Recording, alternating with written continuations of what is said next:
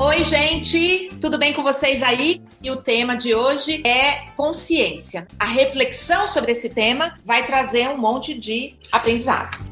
Basicamente, a importância da autoconsciência é para ajudar a gente a ser mais dono das nossas ações. Porque quando a gente não é dono da nossa ação, a gente tem uma reação.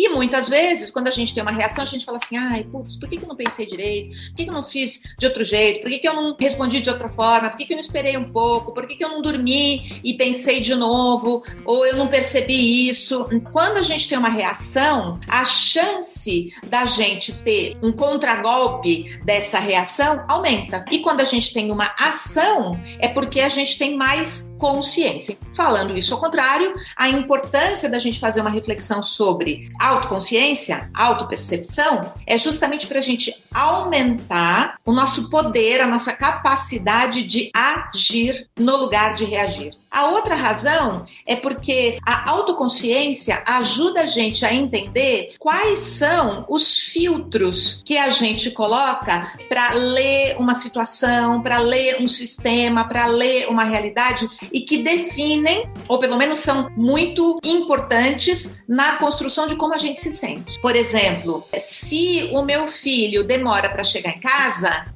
o filtro que eu tenho é o mundo é um lugar perigoso, ai meu Deus do céu, aconteceu alguma coisa com ele. Aí eu mando uma mensagem, aí eu ligo, aí encho a paciência, aí eu corro atrás, aí eu tento controlar, tento saber onde que ele tá e tal. Por quê? Porque o meu filtro é de um mundo perigoso, não seguro. Se eu tenho este filtro, esta ação de ligar, de saber, ah, não é uma ação, é uma reação. Então é muito importante a gente não se iludir que a gente não tem filtros. Todos nós temos filtros. Até o filtro de que o mundo é um lugar seguro. Isso também é um filtro. Ele só é diferente e ele causa efeitos colaterais, reações diferentes. Mas é um filtro. O autoconhecimento é você conhecer quais são esses filtros, aonde esses filtros te levam. Então, entendendo o que é filtro, né? É tipo um óculos que você coloca para olhar para o mundo. Se você tem um filtro de que é, as pessoas não são confiáveis, como que você vai se relacionar com as pessoas? Sempre de um jeito desconfiado. Por outro lado, se você tem um filtro de que as pessoas são confiáveis, você vai se abrir bastante para os relacionamentos, até com pessoas que você não conhece. Então, a questão do autoconhecimento é como que a gente faz para conhecer e reconhecer os filtros que a gente normalmente usa. Importante a gente fazer tipo um índice, um dicionário que ajuda a gente a traduzir a gente para a gente mesmo. Acho que isso é que é o grande objetivo do autoconhecimento. Dito isso, é bem importante a gente entender que não existe, portanto, realidade. Tudo aquilo que a gente fala que é uma realidade, é apenas então somente a nossa leitura daquilo que a gente está vendo, daquilo que a gente está enxergando. Quais são aquelas coisas que são minhas, do meu jeito de ser, da minha personalidade, das minhas preferências, que não estão necessariamente na minha mente consciente, mas que eu uso para ler uma realidade. Que a gente desenvolve autoconhecimento? É na observação. É do mesmo jeito que a gente desenvolve, por exemplo, conhecimento de quando a gente come alguma coisa que não vai bem. Por exemplo, eu não posso comer trigo. E o que, que eu observo? Eu observo que quando eu como trigo, ou no dia seguinte, ou no máximo daí três dias, eu começo a ter dor nas articulações. Eu já sei que é o trigo. Isso é uma autoconsciência. Isso me permite o quê? Me permite eu tomar uma decisão sobre se eu quero ou não quero comer alguma coisa que tem trigo. Qual é a importância do autoconhecimento? É ajudar a gente a ter maior liberdade de tomar as nossas decisões, de fazer as nossas escolhas em relação a como a gente quer viver, tanto do ponto de vista do corpo como do ponto de vista emocional. Vou dar um exemplo do ponto de vista emocional. Eu, Angélica, detesto filme de terror. Eu já sei que eu tenho pavor. Para que que eu vou assistir? Para ficar tensa, especialmente à noite, antes de dormir? Essa é uma importância do autoconhecimento, porque me dá uma liberdade de escolha a respeito de como eu quero me sentir. Porque eu já conheço isso sobre mim. Um outro exemplo é muito clássico que tem a ver com o ambiente de trabalho e que é um aspecto que pode atrapalhar o seu desenvolvimento, o seu desempenho, a sua alegria de trabalhar, a sua participação, a sua presença e até a sua entrega. Vamos dizer que você seja uma pessoa insegura. Então, você é inseguro, você precisa sempre de várias comprovações de que aquilo que você fez está certo, de aquilo que você fez está bom, de que aquilo que você fez é, as pessoas vão gostar, admirar, que vai ser útil, etc., porque você é inseguro né, ou insegura. A princípio, não tem nenhum erro em ser inseguro. A gente é como a gente é. Claro que eu recomendo fortemente a gente trabalhar questões para se tornar um pouco mais seguro, não ficar refém desta característica. Mas se por enquanto você ainda não trabalhou, até porque você nem sabe que você é inseguro, se você é inseguro e você não sabe, você primeiro não tem chance de colocar isso numa meta para poder trabalhar a sua insegurança, por exemplo. Segundo, você vai ter reações ou ações que vão ser reativas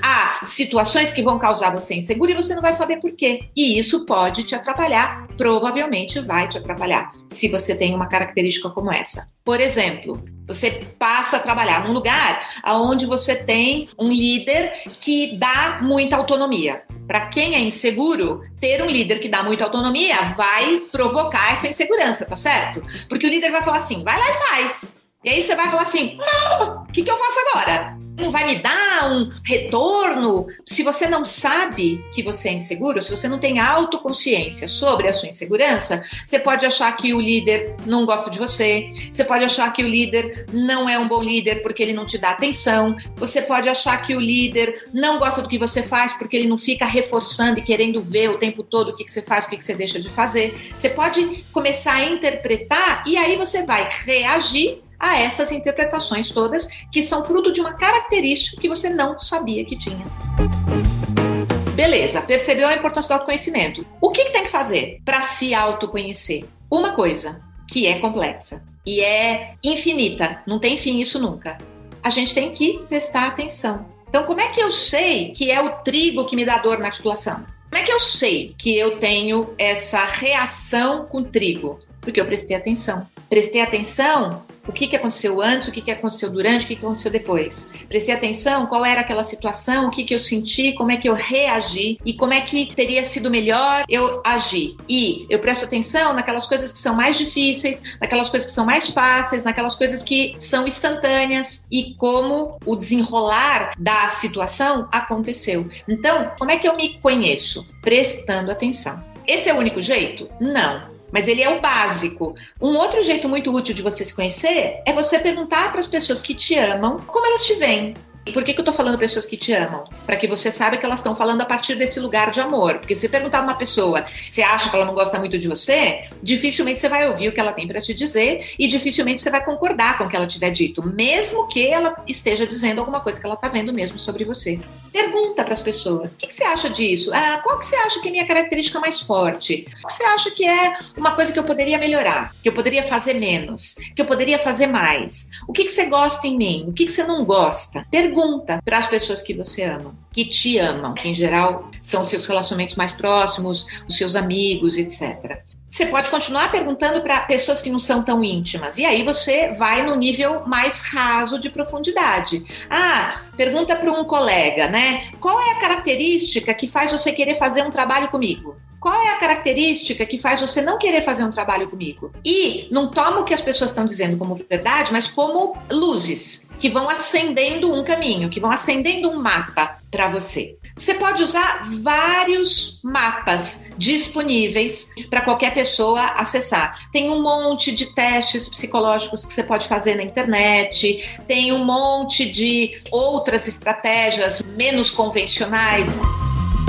A outra coisa que você pode fazer para se autoconhecer é escrever sobre você. Escrever não quem você acha que você é ou como você acha que você é, mas escrever o seu dia, escrever o que, que aconteceu e o que, que você sentiu. Porque se você escrever o que, que aconteceu, o que você sentiu, e você escrever isso vários dias, e você for lá ler de outro momento, não do momento que você sentiu, mas do momento que você está em outro lugar, emocionalmente falando, e até de maturidade, quando você for ler, aquilo vai ser um indicador para você. Você vai falar assim: olha, toda vez que aconteceu um negócio desse, quando eu ouvi uma crítica, eu fiz isso. Ah, toda vez que eu ouvi um elogio, eu fiz aquilo. Toda vez que eu tive um desafio, eu aconteceu isso. E você vai começar a ter cheiros e, e percepções a respeito de si mesmo. Do mesmo jeito que você pode falar assim: ah, comi pizza, tive dor. Ah, comi pão, tive dor. Ah, comi não sei o que, tabule, tive dor. Hum,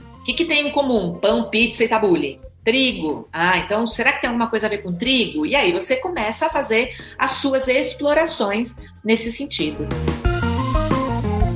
Se você tem um filho pequeno, considera que ele já sabe que ele existe como um ser diferenciado desde sempre e ajuda ele a se conhecer. E isso é uma coisa muito importante. Eu acho que mais importante até do que a gente tentar confirmar ou não uma teoria de quando é que a gente se percebe como um ser diferenciado, mais importante do que isso é a gente não atrapalhar o processo de autoconhecimento de um ser quando a gente rotula ele. Então, o bebê acabou de nascer, veio para casa, tem três meses, está é, aprendendo a dormir, não é uma dificuldade para dormir, ele está aprendendo a dormir, e aí os pais falam assim: nossa, ele tem muita personalidade ele só faz o que ele quer. Ah! Você está criando um baita de um problema para você, porque você já está rotulando ele como uma pessoa difícil, ou como uma pessoa de personalidade que causa problema.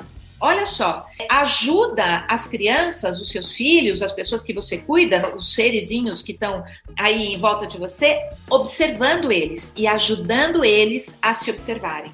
O meu filho mais novo, ele vinha e falava assim: "Mãe, tô com fome". Tudo era fome para ele todo desconforto era fome. Eu não sei porquê, talvez porque eu adoro comer, eu adoro comida e tal, mas tudo era fome. E eu falava assim: é fome? Legal, pergunta aí pra sua barriguinha de novo: é fome mesmo e fome de quê? Aí ele parava, fechava o olhinho e punha a mão assim na barriguinha e ele falava assim: hum, não é fome, é sono. Ah, que bonitinho. Ajuda ele a parar, prestar atenção nele e evite ao máximo você rotular. Você dizer, ah, ele tem personalidade forte, ah, ele puxou o pai, ele puxou a mãe. Deixa a criança aparecer um pouquinho mais. Muito provavelmente ela vai ter características do pai, características da mãe, mas com três meses é um pouco projeção demais e observação de menos. Deixa a criança, gente como diferenciar impaciência e ansiedade e depois de reconhecer o que fazer. Como eu costumo dizer, ansiedade é uma expectativa negativa do futuro. Quando a pessoa é ansiosa, é porque ela tem uma premissa consciente ou inconsciente, mais uma importância da consciência, né, do autoconhecimento, de que alguma coisa vai dar errado. Então isso gera uma ansiedade, tipo, e às vezes ela nem tá pensando que vai dar errado, mas ela tá com uma premissa inconsciente de que vai dar. Então, isso é ansiedade. A impaciência é você não querer esperar ou cultivar um resultado que você deseja. Elas se relacionam porque muitas vezes, quando você tem uma expectativa negativa do futuro, você fica logo querendo que o resultado apareça para ele se comprovar bom ou ruim para você. Então você quer logo que ele aconteça. E aí tem uma relação da ansiedade com a impaciência explicando para ajudar vocês a entenderem um pouco os sentimentos, porque daí ajuda vocês também a irem se conhecendo, se você é mais impaciente ou se você é mais ansioso. O ansioso tem uma expectativa negativa do futuro. O impaciente tem uma dificuldade de esperar pelo tempo de maturação de alguma coisa, não necessariamente uma expectativa negativa tá? Mas podem se relacionar. Um ansioso pode ficar impaciente, um impaciente pode ficar ansioso, ou eles podem estar presentes as duas características na mesma pessoa. Aproveita quando você ouve e isso te provoca insights, pensamentos, dúvidas, anota e manda pra gente, porque essa pergunta, a partir da provocação, ela é muito rica. Ela me ajuda um pouco a focar naquilo que é do maior interesse de vocês. Então, anota aí sua pergunta, manda pra gente. Tá bom? Beijo, gente. Tchau.